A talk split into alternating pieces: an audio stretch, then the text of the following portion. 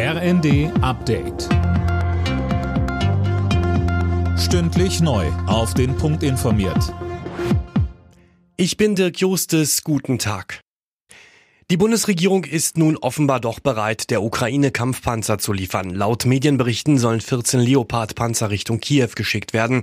Der Durchbruch kam, nachdem sich auch die USA bereit erklärten, Abrams Kampfpanzer zu liefern. Kanzler Scholz wollte immer nur abgestimmt und gemeinsam vorgehen. Zustimmung zur Lieferung kommt von der Opposition. CDU-Außenpolitiker Roderich Kiesewetter im ZDF. Die Panzer sind ein psychologisches Signal. Sie bringen natürlich nicht die Wende an sich, aber sie zeigen der Ukraine, dass sie jetzt im Gefecht der verbundenen Waffen mit Schützenpanzern aus USA und Europa, mit Kampfpanzern aus USA und Europa, Artillerie, Flugabwehr diesen Krieg gewinnen können. Am Berliner Flughafen geht heute gar nichts. Alle Starts und Landungen von Passagiermaschinen sind gestrichen. Verdi hat die Beschäftigten zum Warnstreik aufgerufen. Die Gewerkschaft fordert 500 Euro mehr im Monat bei einer Laufzeit von einem Jahr.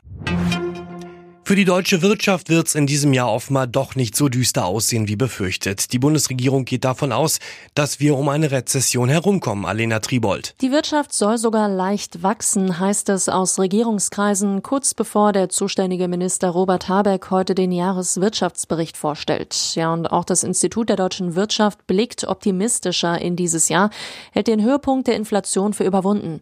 Institutchef Michael Hüter sagte der Mediengruppe Bayern, er erwartet für dieses Jahr eine Teuerungsrate von unter 6 Prozent.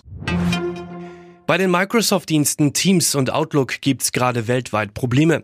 Der Technologiegigant teilte mit, dass das Problem gefunden wurde und jetzt an einer Lösung gearbeitet wird. Seit heute Morgen kommen viele nicht in ihre Videokonferenzen oder in die E-Mails. In der Fußball-Bundesliga geht der 17. Spieltag heute weiter. Dabei treffen am Abend im Spitzenspiel der SC Freiburg und Eintracht Frankfurt aufeinander.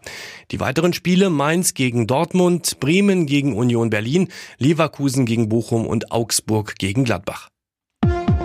Alle Nachrichten auf rnd.de